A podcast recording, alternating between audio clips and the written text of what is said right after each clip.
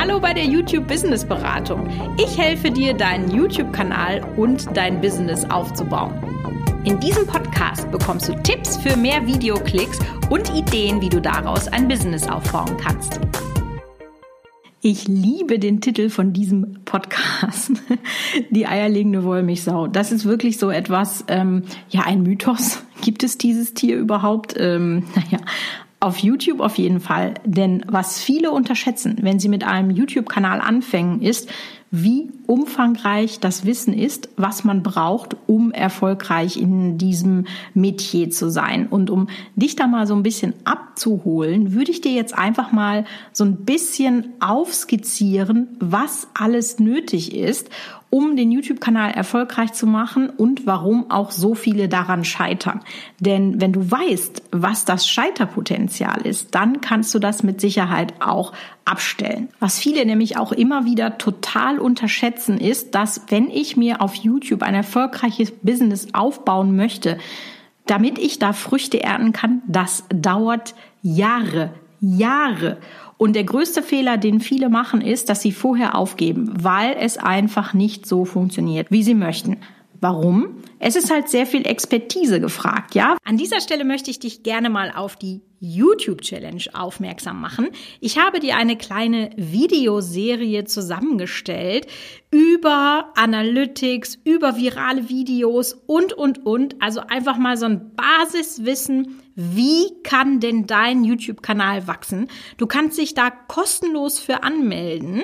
Den Link dazu findest du in den Show Notes und das ist auf jeden Fall schon mal der erste Schritt, um all deine Probleme, die du mit deinem YouTube-Kanal hast, zu lösen. Fangen wir doch vielleicht einfach mal bei der Technik an. YouTube ist wirklich die Königsdisziplin von Social Media. Du musst dich mit sehr, sehr, sehr viel Technik auseinandersetzen. Und wir können ja mal zählen, wie viele Berufe ein YouTuber sozusagen abdecken muss, um das zu erstellen, was er dann letztendlich auf YouTube veröffentlichen möchte und dann auch promoten möchte. Also ich würde sagen, wir haben am Ende des Podcasts sicherlich zwei Handvoll Jobs zusammen, die du können musst sozusagen. Und dann ist das halt auch gar kein Wunder, wenn du dann vielleicht vorher schon mal scheiterst oder denkst, boah, das kann ich nicht, ja. Das ist aber auch gar nicht schlimm, weil meine Erfahrung ist, gerade am Anfang muss das alles nicht perfekt sein. Gerade diese technischen Geschichten, ja. Es gibt YouTuber, die immer noch hochladen, die haben Millionen Abonnenten und die haben so eine grottige Kamera- und Tonqualität. Also das muss nicht dein Maßstab sein. Julian Bam muss nicht dein Maßstab sein. Kann er irgendwann werden und das ist sicherlich auch wünschenswert, aber gerade wenn du jetzt anfängst, äh, musst du nicht Julian Bam Qualität machen. Also bleiben wir vielleicht erstmal bei dieser ganzen Technikgeschichte und die ist ja wirklich schon mega umfangreich. Also du musst wissen, wie man etwas aufnimmt mit einer Kamera und dazu gehören ja dann auch wirklich schon so Dinge, über die man sich vielleicht vorher noch nie Gedanken gemacht hat, wie Full HD, Pixelgröße, Geschwindigkeit, also nimmst du in 25 Bildern, in 30 Bildern, in 50, in 60 Bildern pro Sekunde auf. Alle diese Dinge hast du wahrscheinlich noch nie hinterfragt, wirst du aber dann jetzt machen müssen. Ich weiß, es gibt ganz viele YouTuber, die haben wirklich richtig tolle Kameras, sehr hochwertige Kameras, die kriegen es aber einfach nicht hin, die richtig gut einzustellen und dann können die einfach aus ihrem Equipment nicht das Beste rausholen. Das ist mit ein Grund, warum ich euch immer sage, wenn ihr anfangt, macht das ruhig mit dem Smartphone. Also dann habt ihr euch jetzt mit Kameras auseinandergesetzt, dann kommt das nächste Licht. Auch etwas, wo viele am Anfang sich keine Gedanken zu machen. Muss auch nicht unbedingt sein. Also mein Tipp hier an dieser Stelle, also hier sind wirklich in diesem Podcast ganz, ganz viele Tipps drin, die euch auch erstmal weiterhelfen, qualitativ bessere Videos zu machen, ja. Wenn ihr nämlich keine Lichtquellen habt, wobei ich euch wirklich, wirklich ans Herz legen würde, da was zu kaufen, das muss auch nicht teuer sein. Also ich habe, glaube ich, schon seit neun Jahren da so ein äh, Lichterpackage von Amazon. Ich verlinke euch so etwas auch mal in der Infobox, in den Show Notes, wie das auch immer hier beim Podcast heißt. Ähm, das ist wirklich keine große Investition, die kann man sich leisten. Die machen eure Videos aber so viel besser und vor allem auch euren Workflow. Weil das Problem ist, wenn ihr nur mit Tageslicht arbeitet, was ohne Frage immer noch das schönste Licht ist, wenn ihr euch quasi die Kamera vor ein Fenster stellt und euch dann vor die Kamera setzt, das sieht einfach immer richtig gut aus. Im Sommer ist das sicherlich auch kein Problem, aber im Winter wird es halt schon um 5 Uhr dunkel und da könnt ihr nichts aufnehmen, außer nur am Wochenende. Das stresst euch dann tatsächlich sehr. Also deswegen investiert auch da in Licht. Das muss nicht teuer sein. Nächstes Ding, Ton. Oh Gott. Das ist so mein persönlicher Endgegner, ja. Ähm, Ton, ich habe ganz lange nicht verstanden, warum man das machen muss und das werdet ihr, wenn ihr gerade anfangt, auch nicht. Aber wenn ihr einfach euch immer und immer mehr damit beschäftigt, werdet ihr irgendwann an den Punkt kommen, dass ihr externen Ton braucht. Ich persönlich ähm, arbeite immer mit einem Ansteckmikrofon von Rode, das ist das Smart Lav. Das kann ich dann mit meinem Handy äh, synchronisieren und dann habe ich da eine externe Tonspur. Auch dazu packe ich euch mal einen Link in die Show Notes rein. Das ist sozusagen die einfachste Variante. Ihr könnt natürlich auch auf eure Kamera dann Mikrofone stecken. Also das kommt jetzt auch immer ein bisschen drauf an, was ihr da machen möchtet. Aber Dazu kann ich euch nur empfehlen, auch YouTube-Tutorials anzugucken. Bei allem, was ihr nicht wisst, YouTube ist wirklich euer Freund und Helfer. Es gibt nichts auf YouTube, was es nicht gibt. Und ich habe so unglaublich viel gelernt auf YouTube. Alles das, was ich zum Beispiel über Videoschnitt kann, und da sind wir jetzt auch beim nächsten Thema, habe ich durch YouTube gelernt. Ich habe dann zum Beispiel Videos geschaut, und dann habe ich einen Effekt da drin gesehen, habe ich gesagt, geil, das möchte ich auch. Und dann wusste ich nicht so genau, wie das geht. Und dann habe ich halt äh, gesagt, weiß ich nicht, Final Cut Blendeffekt oder Final Cut Greenscreen oder was auch immer äh, und habe dann so Videos gefunden und habe mir das dann so beigebracht, ja. Challenged euch, fordert euch heraus, eure Videos besser zu machen und ihr werdet auch bestimmt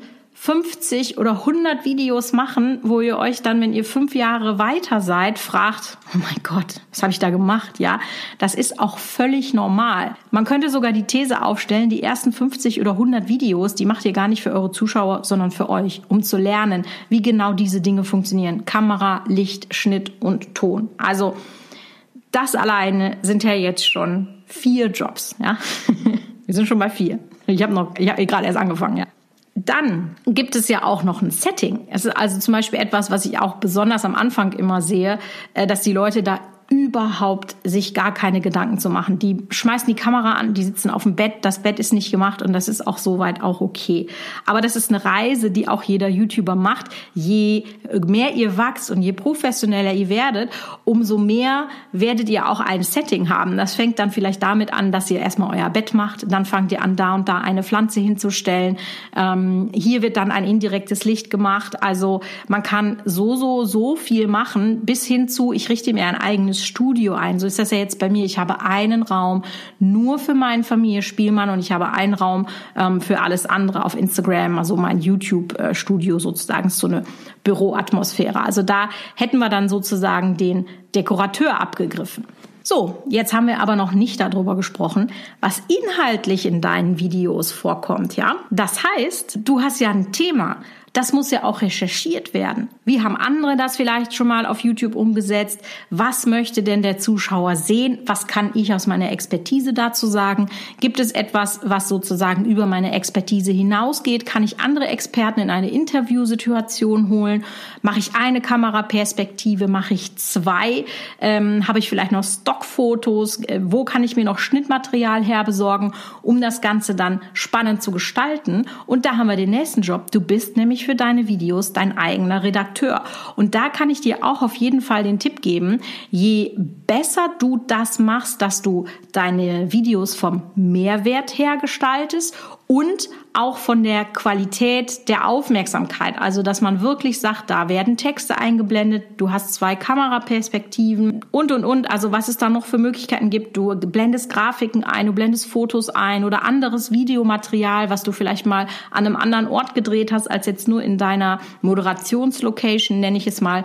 Je mehr du sowas einfügst, umso besser wird die Zuschauerbindung in deinem Video werden. Und das ist ja wirklich, wenn du dich nochmal an den Analytics Podcast erinnerst, den äh, allerersten, den ich hier gemacht habe bei der YouTube Business Beratung, das ist der Grundstein für Erfolg. Also je besser du hier als Redakteur arbeitest, umso mehr Erfolg und umso schneller Erfolg wirst du haben. Das ist viel wichtiger als dieser ganze technische Kram mit Ton, mit Licht und so weiter und so fort. Solange das halbwegs in Ordnung ist und du aber richtig krassen Mehrwert in deinem Video vermittelst, werden deine Videos im System YouTube richtig gut funktionieren. So, jetzt haben wir das also produziert. Wir haben es auch schon geschnitten haben es auch hochgeladen. Jetzt kommt der nächste Job. Jetzt kommt diese ganze Keyword- und SEO-Geschichte, ja, also die Optimierung für die Suche und so weiter. Das wird auch von so vielen YouTubern unterschätzt. Man kann durch bestimmte Programme sehen, was für Keywords andere Leute benutzen. Und ich kann euch sagen, 80 Prozent nutzen wirklich völlig random Keywords, völlig random. Äh, dann gibt es vielleicht noch 15 Prozent, die haben dann irgendwie mal was davon gehört und versuchen dann äh, strategisch daran zu gehen. Aber es funktioniert auch nicht, weil sie zum Beispiel nicht bedenken, dass jeder Kanal eine eigene Ranking-Power hat und dann sind es einfach zu große Keywords für deren Kanal. Und ja, also meine Erfahrung ist wirklich, fünf Prozent der Leute machen das strategisch und auch wirklich gut. Und da liegt auf jeden Fall deine große Chance. Das heißt, wenn du ein vernünftiges Keyword-Tool hast und das auch vernünftig benutzt, dann wirst du da richtig gut wachsen können in der Suche. Gerade kleine Kanäle können die Suche erstmal nehmen, um so einen ersten Push zu bekommen. Auch da verlinke ich dir mal verschiedene Keyword-Programme in den Show Notes. Also ich glaube, die Show Notes werden heute richtig krass. Aber die Businessberatung ist ja auch hier, damit du was lernst und damit du mit deinen YouTube-Videos besser wirst und erfolgreicher wirst. So, jetzt haben wir also alles fertig. Das heißt, das Video ist produziert, hochgeladen, veröffentlicht mit richtig super geilen Keywords. Dann kommt das nächste. Community Management. Selbst der kleinste Kanal hat relativ schnell Fans und du solltest denen natürlich antworten. Und das sollte man auch sehr zeitnah machen. Das ist nämlich auch gut fürs System, aber vor allem fürs Community Building tatsächlich. Also sei für die Community greifbar, erscheine da, beantworte deren Fragen, mach das regelmäßig, dass die einfach sehen, dass du dich um sie kümmerst, sozusagen. Das war jetzt, glaube ich, schon Job Nummer sechs. Kann das sein? Und apropos Community, da gehen wir direkt in den nächsten Job. Du brauchst natürlich auch deine Social Media Plattformen, die du bespielst. Ja, also ich würde immer raten, dass man sich nicht nur auf YouTube verlässt, sondern dass man vielleicht auch Instagram bespielt ähm, mit den Stories. Du kannst auch YouTube Stories natürlich für dich nutzen. Das habe ich jetzt tatsächlich zum ersten Mal ausprobiert bei Familie Spielmann. Und was da so richtig krass ist, ist, dass die Stories nicht nach 24 Stunden verschwinden, so wie bei Instagram. Und ich bekomme auch auf die Stories Kommentare und bin super begeistert, wie krass krass gut die von der Community aufgenommen wird. Also vielleicht hast du das noch nicht ausprobiert, dann würde ich dir das vielleicht noch mal raten. Also wenn du vielleicht Instagram hast oder Twitter oder Twitch oder was auch immer du noch hast, dann musst du dir natürlich da auch überlegen, wie kann ich denn meinen Content da sozusagen platzieren, damit der Aufmerksamkeit bekommt. So kriegst du zusätzliche Reichweite für deinen Kanal und wenn mit dem vielleicht mal irgendwas passiert, hast du halt Möglichkeiten, den Leuten dort Bescheid zu sagen. Und ja, Du musst da wieder den Content erstellen, also heißt, du musst den fotografieren, du musst den bearbeiten, du musst im Prinzip texten, ja. Also ist schon wieder drei neue Jobs. Vielleicht schaffen wir auch die 20 voll äh, bis zum Ende des Podcasts. Mal gucken. Also ähm, SEO ist da natürlich dann unter Umständen auch wieder gefragt.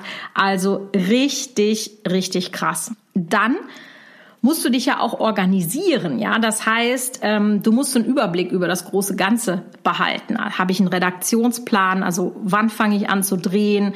Wie mache ich das optimiert? Ich weiß nicht, wenn euch das interessiert, kann ich dazu vielleicht auch noch mal einen eigenen Podcast zu machen. Habe ich aber auch auf Instagram schon ganz viel äh, zu erzählt, ähm, dass man möglichst viele Videos an einem Tag dreht und dann an einem Tag alles schneidet. So, das bringt einfach Vorteile an Zeitersparnis rein.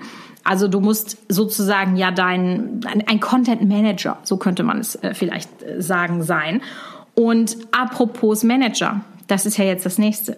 Das heißt, Wenn du jetzt erfolgreich geworden bist mit deinem Kanal, dann werden die Anfragen kommen. Und viele denken immer, ja, das passiert erst, wenn man 100.000 Abonnenten hat. Ähm, wenn du eine sehr nischige Gruppe bespielst, und das ist ja etwas, was ich dir auch immer empfehle, dass du einen Fokus auf ein sehr nischiges Thema setzt, dann können auch schon 10 oder 20.000 Abonnenten für Firmen sehr interessant sein. Die haben dich aber vielleicht nicht auf dem Schirm. Das heißt, du kannst die ja auch proaktiv anschreiben. Also du musst dich in irgendeiner Weise managen. Und da brauchst du dann Marketingfachkenntnisse. Ja, was sind denn die Zahlen, die dann solche Agenturen oder solche Marken hören möchten? Du musst sozusagen die Kampagnen, die du dann vielleicht eingetütet hast, abwickeln. Äh, das heißt, du machst da so einen Agenturjob dann auch noch. Und wenn du dann das Ganze noch richtig machen möchtest mit Rechnungsstellung etc. pp, was auch sehr viele nicht machen, kann ich dir auch aus eigener Erfahrung sagen. Also vielleicht sollte man auch noch mal einen Podcast äh, dazu machen, was äh, wie richtige Rechnungsstellung ist zu steuern und so weiter. Deswegen heißt das hier YouTube Business Beratung, weil das beides Themen sind, die mir wirklich so am Herzen liegen. Also wenn du das dann auch noch alles richtig machst, dann bist du auch noch deine eigene Buchhaltung und wenn du dann noch keine grauen Haare gekriegt hast, dann machst du das am Anfang wahrscheinlich auch noch nebenbei, neben deinem Vollzeitjob. Und das ist ja genau das, was ich auch gemacht habe. Ich habe mir YouTube sozusagen zugelegt, um mein Business zu promoten. 2008 war das schon wirklich tatsächlich sehr, sehr weitsichtig. Da haben die meisten Leute das gemacht aus Spaß und Erfreut. Also nicht, dass mir das keinen Spaß macht, aber bei mir gab es schon immer diesen, diesen Business-Aspekt ähm, dahinter. Und das ist schon hart, wenn du das immer und immer wieder machst. Und du funktionierst auf YouTube nur, wenn du regelmäßig Content lieferst. Und das ist eine harte Nummer. Das kann ich euch wirklich nur so sagen. Und jeder, der sagt, ich will YouTuber werden, aber dann nach einem halben Jahr aufgibt, weil es so anstrengend ist, der sollte sich vielleicht mal das Beispiel von Mr. Beast vornehmen. Mr. Beast ist einer der Explosionskanäle diesen Jahres von 2019. Der hat alleine in diesem Jahr 15 Millionen Abonnenten gemacht. Der hat aber acht Jahre, acht Jahre Videos hochgeladen, bevor überhaupt irgendwas passiert ist. Der wollte seit er glaube ich, 14 ist oder so, YouTuber werden. Und jedes Jahr hat er sich wirklich seinen Arsch dafür aufgerissen, das zu machen. Und jetzt, 2019, ist es halt so richtig passiert. Jetzt macht er das richtig große Geld. Und ich freue mich sehr, ihn auf der Witz Summit ähm, als Keynote-Speaker in Los Angeles im Oktober zu treffen. Bin sehr, sehr, sehr auf seinen Vortrag gespannt, weil diese Reise, die der junge Mann gemacht hat, ist richtig krass. Also wirklich der größte Fehler, den du als YouTuber machen kannst, ist, zu früh aufzuhören, weil du dich überfordert fühlst von all diesen Dingen, die ich dir gerade gesagt habe. Aber beiß die Zähne zusammen, geh da durch, dann wirst du auch Erfolg haben. Das ist einfach so, wenn du dich hinsetzt, analysierst, neu produzierst, lernst, wieder analysierst, wieder neu produzierst, dann wirst du eine Learning-Kurve haben und die wird dich in Richtung Erfolg bringen. Und wie stark du analysierst und das adaptieren kannst, entscheidet über deinen Erfolg. Und damit das nicht so lange dauert, habe ich ja zum Beispiel den Business Booster geschaffen und andere Dinge erzähle ich dir in den Insta-Stories, meine Learnings, weil ich diesen Weg schon mehr als einmal gegangen bin. Und Genau, das ist der Grund, weswegen du meinen Podcast auch unbedingt abonnieren solltest. Und ich würde sagen, dir jetzt mal überlegen solltest, wie du deinen Kanal weiter nach vorne bringen kannst. Wir hören uns nächste Woche. Bis dahin.